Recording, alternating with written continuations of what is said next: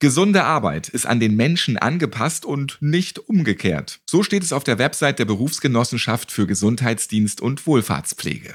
Sicheres und gesundes Arbeiten, das ist eine Grundvoraussetzung für motivierte und leistungsfähige Beschäftigte. Ja, in dieser Podcast-Folge, da sprechen wir über Dinge, bei denen das sichere Arbeiten einen besonders hohen Stellenwert hat. Es geht nämlich um Gefahrstoffe. Manchmal ja, ist uns gar nicht richtig bewusst, welche Produkte oder Arbeitsmittel potenziell Gefahrstoffe enthalten. Der sichere Umgang mit diesen Stoffen ist das A und O für ein gesundes Arbeitsleben. Besonders auch dann, wenn Menschen mit einer Behinderung mit Gefahrstoffen arbeiten. Wie erkenne ich, ob ich gerade mit Gefahrstoffen arbeite? Was müssen Arbeitgebende und Arbeitnehmende beachten und welche Pflichten gibt es sogar in diesem Zusammenhang? Darüber sprechen wir jetzt. Ich bin Ralf Potzus. Ich freue mich, dass Sie wieder mit dabei sind.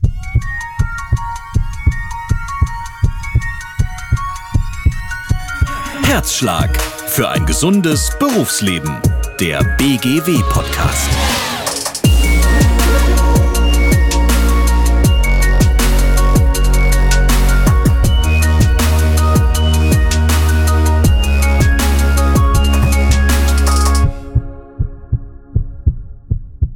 Nach dem Arbeitsschutzgesetz und der DGUV-Vorschrift 1 muss, wer Mitarbeiterinnen und Mitarbeiter beschäftigt, eine Gefährdungsbeurteilung durchführen. Sie hilft ihnen, Arbeitsplätze und Arbeitsabläufe im Betrieb dauerhaft sicher und gesund zu gestalten. Dabei ist die Online-Gefährdungsbeurteilung der BGW besonders praktisch. Sie listet bereits branchentypische Gefährdungen auf und führt sie mit konkreten Fragen durch den Prozess. So lassen sich Risiken leicht ermitteln, ja, gut einschätzen und geeignete Maßnahmen ableiten. Angefangen beim Reinigungsmittel in der Wäscherei bis hin zu Leim und Farbe bei der Tischlerei. An vielen Arbeitsplätzen in Werkstätten für Menschen mit Behinderungen verstecken sich Gefahrstoffe.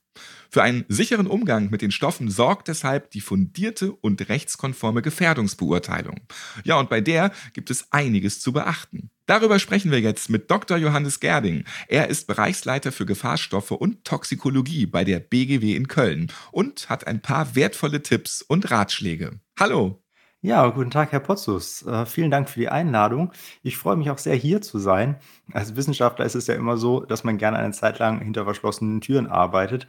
Und dann ist es natürlich umso schöner, wenn man auch mal die Gelegenheit hat, die Ergebnisse öffentlich vorzustellen und ein paar Impulse für die Praxis zu setzen. Ja, schön, dass ich Sie rausholen konnte. Herr Dr. Gerding, die BGW hat branchenspezifische Gefährdungsbeurteilungen, insbesondere auch für die ambulante und stationäre Pflege sowie für die Branche Behindertenhilfe auf ihrer Homepage herausgegeben, die dann ganz einfach online ausgefüllt werden kann. Können Sie den Hörerinnen und Hörern kurz nochmal zusammenfassen, was hinter einer Gefährdungsbeurteilung, insbesondere für die Werkstätten für Menschen mit Behinderung, dahinter steckt? Ja, natürlich. Sie hat das ja schon im Teaser erwähnt. Jeder Arbeitgeber hat nun mal die Pflicht, sich mit dem Thema Gefährdungsbeurteilung auseinanderzusetzen. Er muss sich die Arbeitsverfahren anschauen, er muss Gefährdungen erkennen und dann geeignete Maßnahmen ableiten. Also da wird dann ganz schnell klar, dass das keiner alleine schafft. Äh, da müssen ähm, Arbeitsschutzexperten eingebunden sein, die dann aber auch mit den Experten im Betrieb sprechen, zum Beispiel den Meistern in einem Werkstattbereich und dann wirklich umfassend die Gefährdung beim Umgang mit Gefahrstoffen ermitteln, Schutzmaßnahmen ableiten und so weiter. Und diese Koordination ist dann für die Betriebe eine echte Managementaufgabe, die durchaus anspruchsvoll ist weil Sie auch gerade schon die Werkstätten so explizit angesprochen haben, da gibt es natürlich einige Besonderheiten. Ja. Die sind sehr vielfältig. Von den Tätigkeiten, gerade haben wir es schon gehört, Tischlerei, Wäscherei, die Liste könnte man endlos fortführen. Und da kommt es natürlich dann noch mehr als anderswo auf die Experten vor Ort an, die wirklich die Gegebenheiten kennen in den Werkstätten, die auch die Mitarbeiter kennen. Da gibt es ganz unterschiedliche ähm, Handicaps. Das können äh, Mitarbeiter sein mit körperlichen Handicap, die dann besondere Hilfsmittel brauchen oder mit einem kognitiven Handicap, die ganz besonders nochmal darauf hingewiesen werden müssen und unterwiesen werden müssen, wie zum Beispiel mit Gefahrstoffen sicher umgegangen wird. Worauf sollten Arbeitnehmende und Arbeitgebende besonders achten? Ja, also die Gefährdungsbeurteilung ist ja erstmal ein sperriges Wort und dann geht es auch noch um Gefahrstoffe. Die Gefährdungsbeurteilung ist einfach ein recht umfangreicher Prozess, der die Auseinandersetzung mit Gefahrstoffen fordert, aber der darf natürlich auch Spaß machen. Deswegen sage ich immer erstmal machen und dann kann man letztendlich hinterher noch optimieren. Bei all dem kommt es natürlich auf Teamwork an. Der Arbeitnehmer kennt die Tätigkeiten ganz genau. Der Arbeitgeber hat für gewöhnlich ein Interesse daran, für seine Mitarbeiter eine sichere Umgebung herzustellen. Und so wird das Ganze im besten Fall zu einer echten Win-Win-Situation. Bei all der vorgetragenen Leichtigkeit ist es natürlich für den Arbeitgeber ganz besonders wichtig zu beachten, dass er natürlich rechtliche Vorgaben einzuhalten hat und sich dafür, wahrscheinlich wird er es nicht alleine machen können, und sich dafür letztendlich Expertenrat einholt. Das können Sicherheitsfachkräfte sein, das kann der Betriebsarzt sein, der den Arbeitgeber hier fachkundig bei der Gefährdungsbeurteilung unterstützen kann. Bei der Gefährdungsbeurteilung gibt es sieben Schritte zu beachten. Die mhm. gehen wir jetzt nicht alle im Detail durch. Die sind aber auf der Homepage der BGW zu finden. Und den Link, den finden Sie in den Podcast-Shownotes dieser Podcast-Folge. Was ist die Quintessenz bei diesen sieben Schritten? Das Ziel bei einer Gefährdungsbeurteilung ist ja immer eine systematische Herangehensweise. Also wie Sie schon gesagt hatten, wir gehen das jetzt nicht im Detail durch an der Stelle. Aber erstmal muss man, wenn man mit Gefahrstoffen arbeitet, sich natürlich Stoffinformationen einholen. Also mit welchem Gefahrstoff habe ich überhaupt Umgang? Hat der gefährliche Stoffeigenschaften? Also kann der Allergien auslösen? Ist der reizend, ätzend und so weiter? Dann muss man sich damit auseinandersetzen, wie kann ein Mitarbeiter überhaupt mit so einem Gefahrstoff in Kontakt kommen? Kann er den einatmen? Hat er Hautkontakt mit diesem äh, Gefahrstoff bei seiner Tätigkeit? Oder kann er ihn sogar oral aufnehmen, also verschlucken? Dann muss man entsprechende Schutzmaßnahmen einrichten, damit man eben keine inhalative oder dermale Belastung hat muss die auch prüfen, dokumentieren und natürlich ganz, ganz wichtig, den Mitarbeitern auch sagen, wie sie mit diesem Gefahrstoff dann umzugehen haben, sprich die Mitarbeiter gut zu unterweisen und zu schulen. Haben Sie noch ein paar Tipps für unsere Zuhörerinnen und Zuhörer allgemein zu diesem Thema? Ja, sicherlich. Ich würde es gar nicht Tipp nennen, aber äh, vielleicht ein Hinweis auf unser Seminarprogramm. Wir haben nämlich auch gefahrstoffbezogene Seminare bei der BGW, die sogenannten W21, W22 Seminare, die finden bei unserer Seminarakademie in Dresden statt. Hier kann man sich wirklich sowohl mit Blick auf den Gesundheitsdienst als auch mit Blick auf die Wohlfahrtspflege nochmal ganz intensiv mehrere Tage mit Gefahrstoffexperten über die gefahrstoffbezogene Gefährdungsbeurteilung unterhalten. Wenn der eine oder andere jetzt also so gehört hat, Gefahrstoffe sind wichtig und ich habe mich schon viel zu lange nicht mehr mit der Thematik auseinandergesetzt, bin aber für die Arbeitssicherheit bei mir im Betrieb verantwortlich, dann wäre letztendlich der Weg zur BGW-Akademie sicherlich eine Überlegung wert.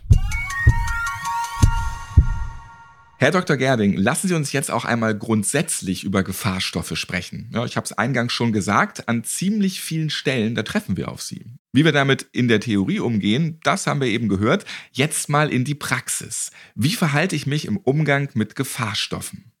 Ja, das ist eigentlich ganz einfach. Man arbeitet einfach mit nichts, was man nicht kennt. Das heißt für den Mitarbeiter, bevor er nicht weiß, mit was er da arbeitet, bevor er unsachgemäß arbeitet, lieber nochmal nachfragen. Zum Beispiel beim Chef, der weiß meistens schon ganz gut Bescheid.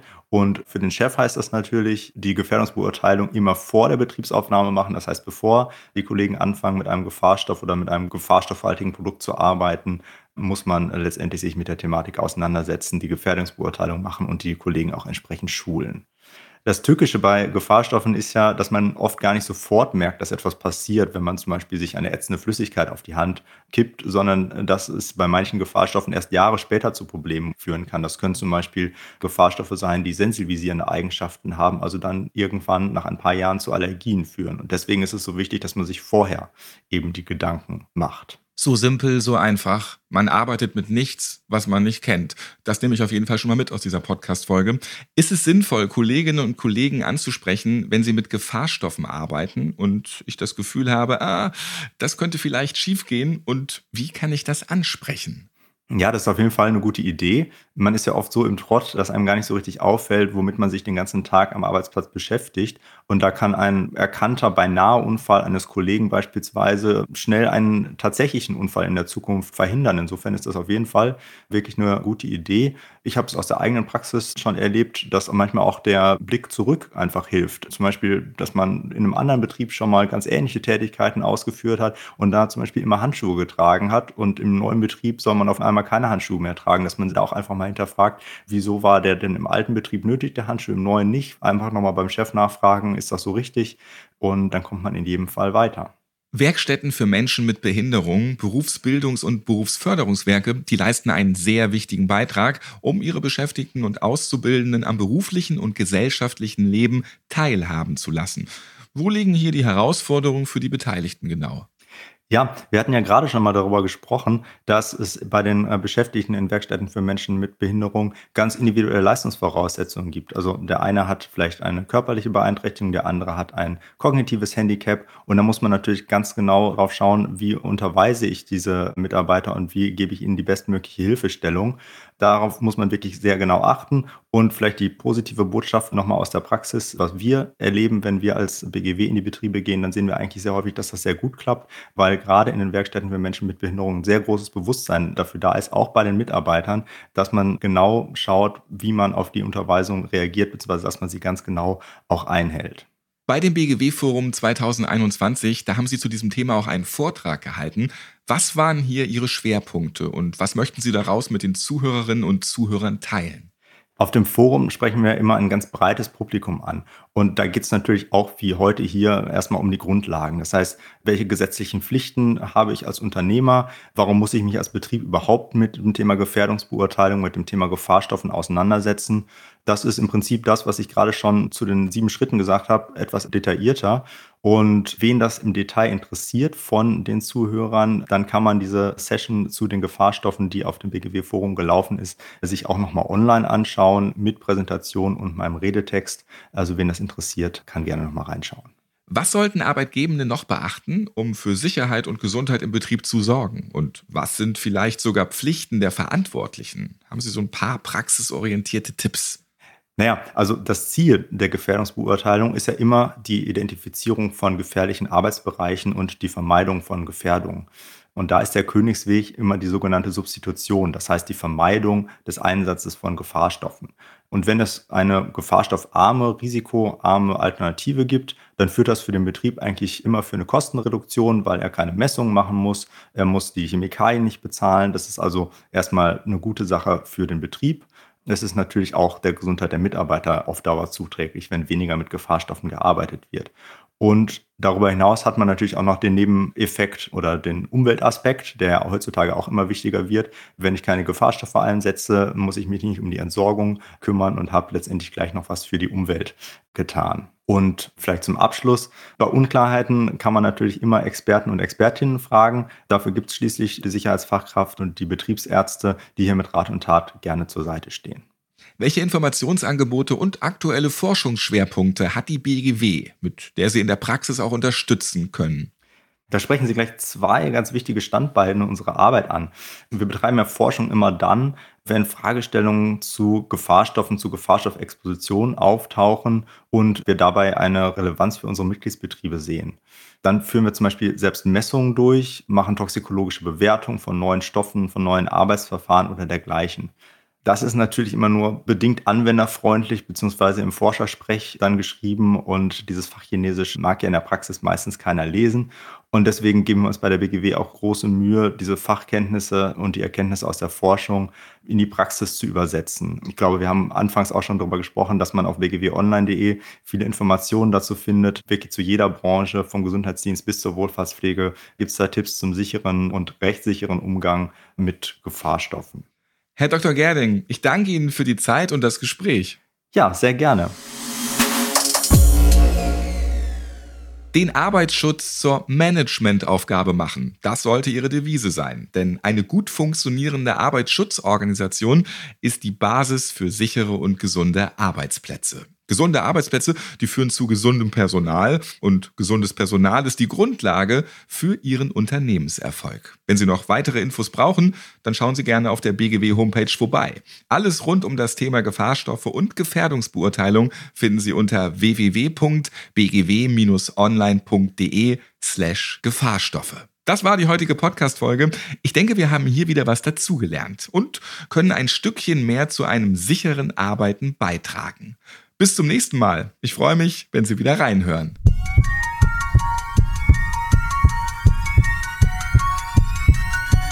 Herzschlag für ein gesundes Berufsleben. Der BGW-Podcast.